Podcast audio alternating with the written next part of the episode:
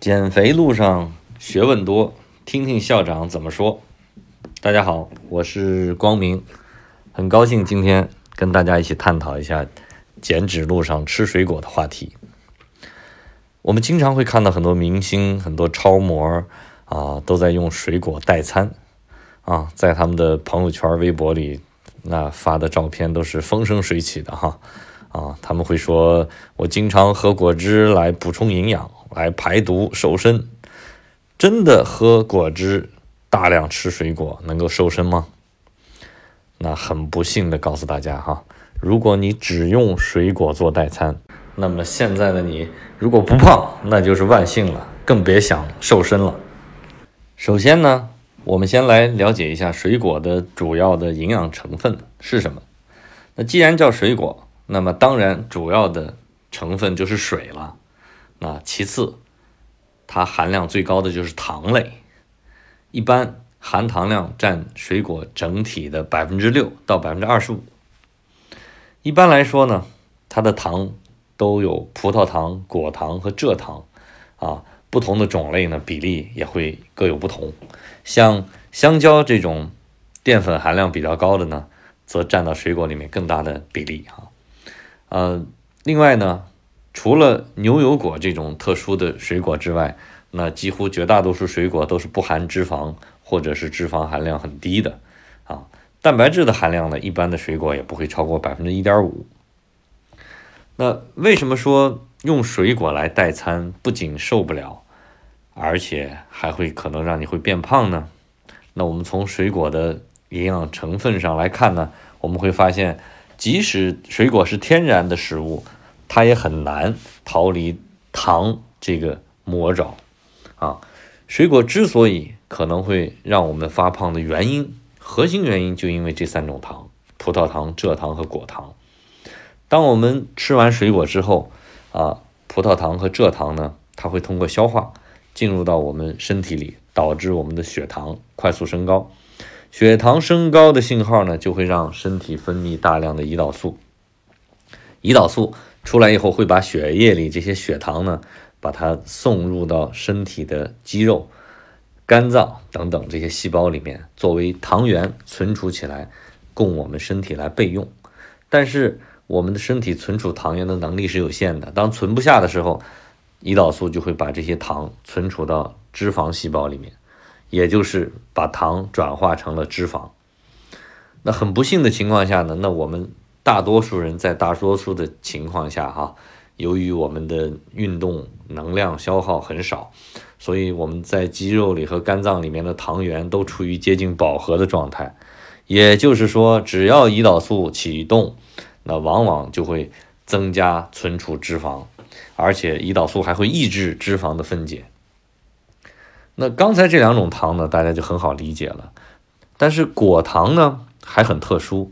因为。有人会说，果糖的升血糖的能力只有葡萄糖的五分之一，那为什么不能吃呢？那我来告诉大家哈，果糖确实在提升血糖方面，能量就是这个提升能力并不高，但是它的代谢速度比葡萄糖和蔗糖要慢很多。这是什么意思呢？呃，它呃果糖它的代谢呢，它不依赖于胰岛素。那换句话说呢，就是当你吃进去高果糖的水果的时候，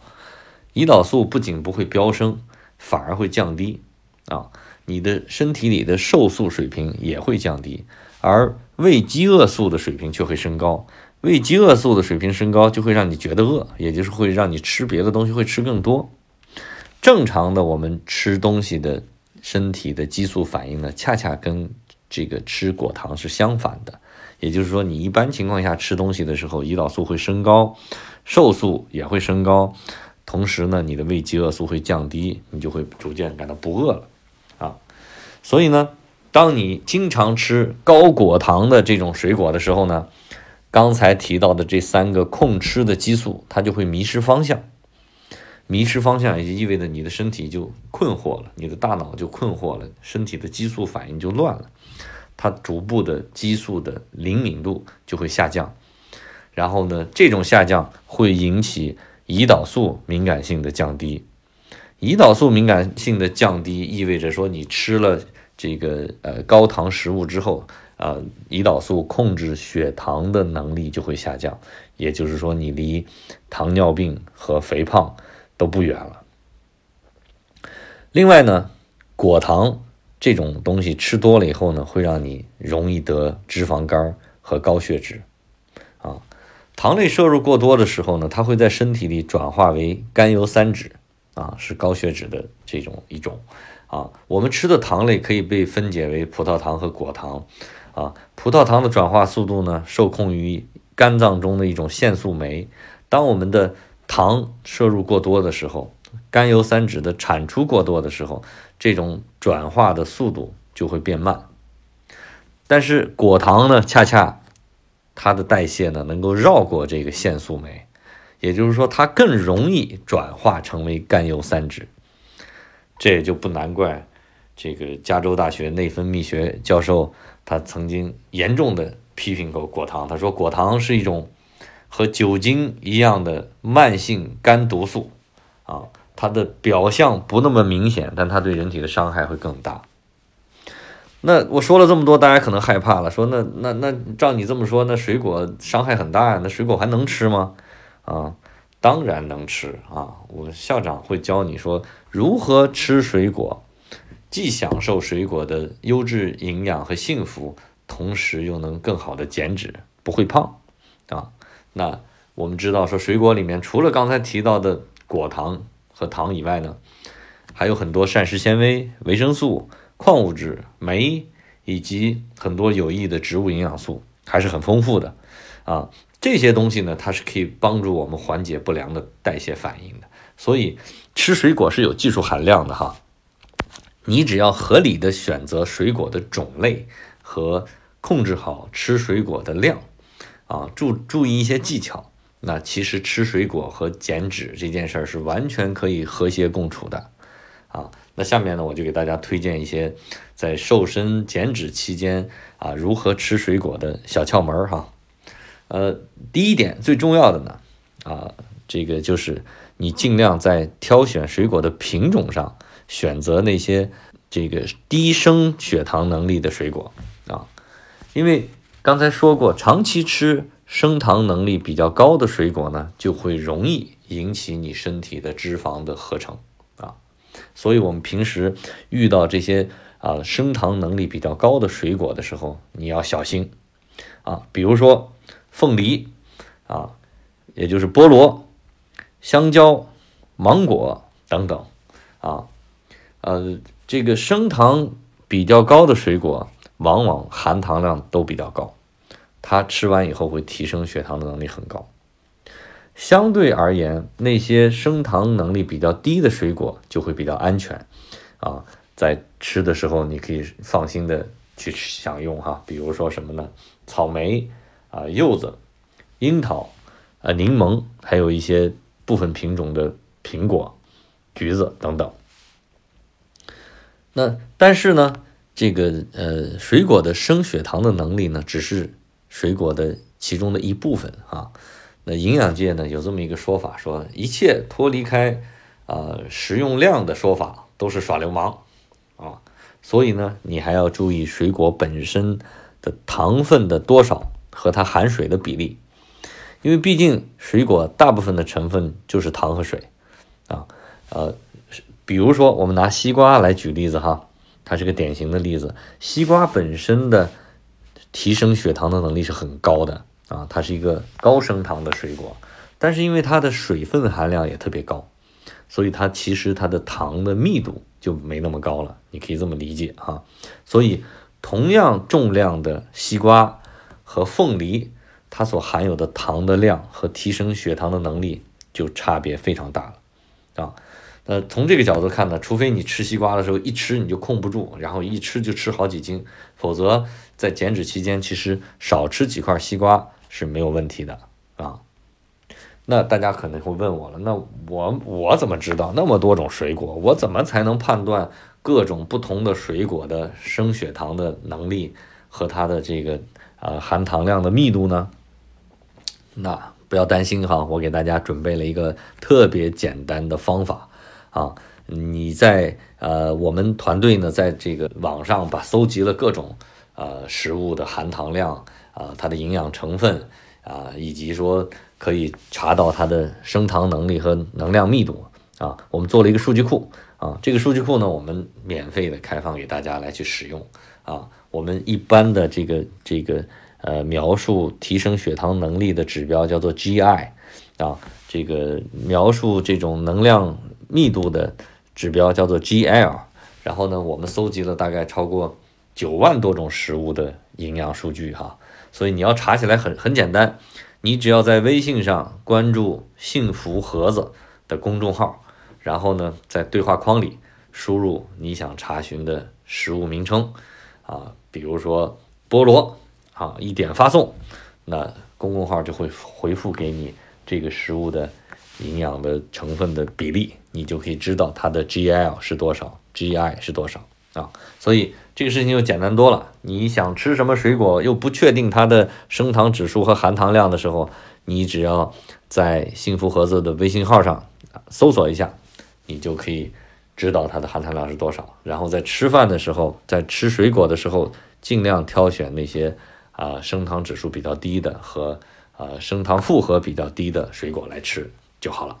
那还有一些朋友在问我哈，说校长，呃，吃水果的时间有没有什么讲究？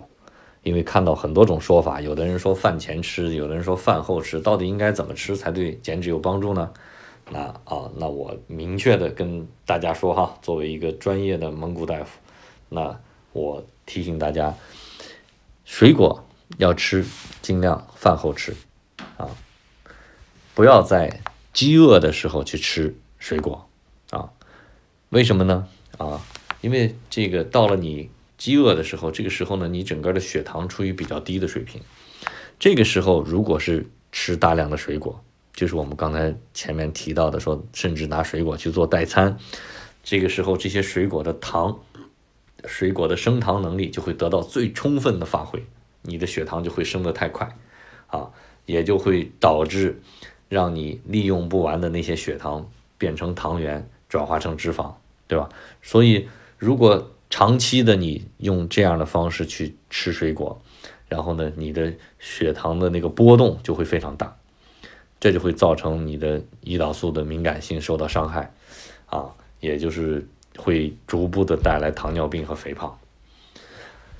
所以在饭后吃水果啊，我们经常其实各个餐厅或者是我们的。呃呃，老人们经常会告诉大家，是说饭后吃一点水果是非常有道理的。在饭后去吃水果的时候，水果对血糖的这个影响力就没有那么大了。啊，第二条呢，在睡觉前呢，尽量不要吃水果啊。然后这个有些人的习惯是睡觉前吃一点水果啊，然后这个呃觉得幸福感很强哈。啊，但是呢，你要知道睡觉的时候呢。是处于人体处于一个低代谢的状态。如果睡前你吃了像水果这样的高升糖的食物呢，就可以让你的血糖大量过剩啊。然后呢，这些血糖在你睡觉的时候低代谢的状态用不了的时候，它就会以糖原的形式存储在脂肪里面啊。所以这就成了说比喝水胖还要严重的，叫做睡着胖了啊，睡着睡着就胖了。那就是原因，就是因为你睡前吃了太多的水果，啊，呃，第三条呢，啊，就是在吃的时机选择上，嗯，早晨起来的时候，首先不要先吃水果，啊，这是为什么呢？啊，这跟胰岛素的水平有关系哈，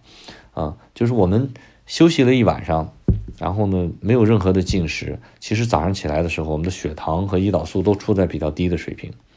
低水平的胰岛素其实是有助于预防我们体内脂肪的合成，然后帮助我们脂肪的分解是有很大帮助的哈。但是这个时候，如果你上来吃了一些高糖的、高升糖的水果啊，那这个它会快速的提高你的身体里的胰岛素的水平啊，对于减脂是非常不利的哈啊。当然，我觉得咱们说过吃水果这件事儿是早餐是精，对吧？也就是说，呃。早上吃水果其实是没问题的，只不过是不要在早上起来的时候先吃水果。咱们刚才说到，说在早餐之后或者早餐期间先吃了别的东西，再去吃一些水果，而且去按照低升糖的原则挑选一些水果啊，不是说只拿水果来做代餐，这是没有问题的，很好的，对吧？比如说你在牛奶里面加几颗蓝莓、树莓。草莓等等这种莓类的水果，升糖指数是非常低的，这都是非常好的选择。那所以总的来说呢，就是在早餐和晚餐之间吃一些水果啊，而且尽量不要在饭前吃水果，这是一个比较好的关于吃水果的时间的选择的方式。哈，那除了刚才说的这几条，吃水果还应该注意一些什么问题呢？那我再给大家几个呃建议哈，就比如说第一个。啊，你吃水果的时候呢，啊，有一些人，呃，就说我我就是喜欢吃菠萝啊、芒果这些好吃的水果，嗯，怎么办呢？你非要不让我吃，我很难受。那 OK，校长告诉你，啊，你只要遵循我教你的这几招，就可以大幅的降低这些水果里面果糖对你的伤害。哈，第一个原则就叫混合吃，混合吃的意思就是。你在吃高 GI 水果的时候，你可以搭配一些低 GI 的、低升糖的这种水果、蔬菜和食物，啊，然后包括搭配一些蛋白啊，搭搭配一些脂肪等等啊，呃，比如说先吃一些肉、鱼、蛋、奶，然后再去吃水果。比如说你在吃水果的时候和蔬菜拌在一起，拌成果蔬沙拉。对吧？比如说高升糖的水果和低升糖的水果搭配在一起吃啊，等等，这些方法都可以帮助你在胃里先形成一道食物的屏障，减缓果糖的吸收和提升血糖的速度啊，从而能够降低你这一顿啊整体的食物的升糖能力啊，嗯。比如说，你可以做成绿叶菜，加上鸡胸肉，然后加上你爱吃的那些，呃，虽然升糖很高的那些水果啊，把它做成一个混合的沙拉，再加一些啊油醋汁儿等等啊，所以这就是一个很棒的选择哈。那为什么加油醋汁儿呢？啊，这里面是非常有讲究的，因为很多人加沙拉酱的时候加的都是那些调和的沙拉酱啊，这我要告诉你说，一定要加油醋汁儿。油醋汁儿是一种减脂必备的调料啊。醋呢，它是我们平常大家再普通不过的调味品哈。我们看到，呃，零五年和一零年呢，有两个这个科学的研究呢，都显示说，在呃正餐的吃饭的过程中呢，我们如果把醋作为调料品或者是蘸料来吃。它可以明显的降低我们其他食物升高我们血糖的速度啊，尤其是对于那些高升糖能力的食物，醋的降糖的效果是非常明显的啊，它的作用时间一般在餐后三十分钟到四十五分钟都能发挥作用啊，所以啊，对于水果沙拉啊，对于其他的食物也是一样的啊，你可以推广，那我建议你要加油醋汁儿。啊，加上油醋汁儿里面还有橄榄油，对吧？橄榄油也可以包裹在水果上，帮助你降低水果的升糖的能力啊，这是非常好的选择啊。所以呃，这一招你记住，这样的话你就可以呃掌握技巧，然后吃任何你想吃的高糖的水果，又不至于带来血糖的快速提升和健康的伤害啊。还有一个问题我要强调一下，有很多朋友都问我说。那果汁能不能喝？那其实除了吃水果之外呢，其实我是不建议大家去喝果汁的哈。呃，尤其是我们在超市能够买到的那些预包装的果汁、加工的果汁，那我觉得一定不要喝。为什么呢？一般市场上卖的那种，举个例子，纯葡萄汁儿，它的含糖量大概在百分之十六到百分之二十之间。是吧？我们之前跟大家说过，说葡萄的含糖量大概也就百分之五开始，那是天然的糖。但是做成预包装果汁以后，它要添加大量的糖。我们如果就算按百分之十六的含糖量来算，哈，你拿那个我们常用的那种一次性的纸杯，那一杯大概两百克，你喝那么一小杯果汁，里面就有三十二克糖啊。如果是你喝了一大瓶五百毫升装。含糖量就到八十克了。也就是说，你喝完一罐果汁，你就摄入了八十克蔗糖啊。而世卫组织推荐的我们全天的这个吃的游离糖的上限，最高成年人也建议不要超过五十克。你一瓶果汁就严重超标了。所以呢，百分之百纯果汁看起来好像很诱人、很健康的样子哈，上面写着往往这么写，但是事实上。这个果汁的加工过程就已经把水果那里面好的膳食纤维啊、啊矿物质啊、啊植物营养素啊，都已经在加工过程中损失掉了。其实我们喝到的剩下的那些东西，全部都是大量的浓缩的糖。即使是我们自己榨的鲜榨的果汁里面，啊，这个呃没有那么多添加糖哈，呃量也没有那么大。但是呢，它也是损失了很多水果本身好的膳食纤维，而且你想一想，我们吃橙子的时候，你吃一个橙子要费半天劲，还会吃掉很多跟橙子相关的皮儿，啊，这个膳食纤维进去。但是如果你要喝橙汁儿，鲜榨的橙汁儿的话，五个橙子榨出一小杯橙汁儿，你喝进去这一小杯橙汁儿，相当于吃了五个橙子的糖。所以呢，校长建议你哈。能吃水果就不要喝果汁，啊，而且坚决不要喝超市里卖的那种预加工的、预包装的、精加工的水果饮料啊，一定要看它的营养成分表。呃，综上所述呢，哈，那水果呢，第一呢，它既不是大家想象中的健康的、万能的减脂的食物啊，但是呢。它也并不是说和你减肥不共戴天，减肥就不能碰水果啊，啊，我今天跟大家讲的就是说，在减肥期间吃水果的原则。那当减肥遇上水果，你一定要记住我教你的这几招哈。呃，第一要看水果的升血糖能力，第二要看水果的升糖负荷能力，啊，同时呢，这个饿的时候不要先吃水果，不要拿水果代餐。睡前不要吃水果，早餐要少吃水果，啊，配蛋白吃，配膳食纤维吃，配油醋汁儿吃，啊，远离果汁，啊，多种类的吃水果，少量的吃，尽量吃水果的原型，这就是今天我教给大家的。啊，嗯。当然，每个人先天的身体和控制血糖的能力和对水果的偏好都不大一样，所以每个人的具体情况还有很多差别哈。那呃，如果大家在这方面还有很多疑问的话，那好，欢迎你添加我或者是我的助理的微信号，我们可以在群里继续讨论啊。呃，今天的课就到这里，谢谢大家，下次再见。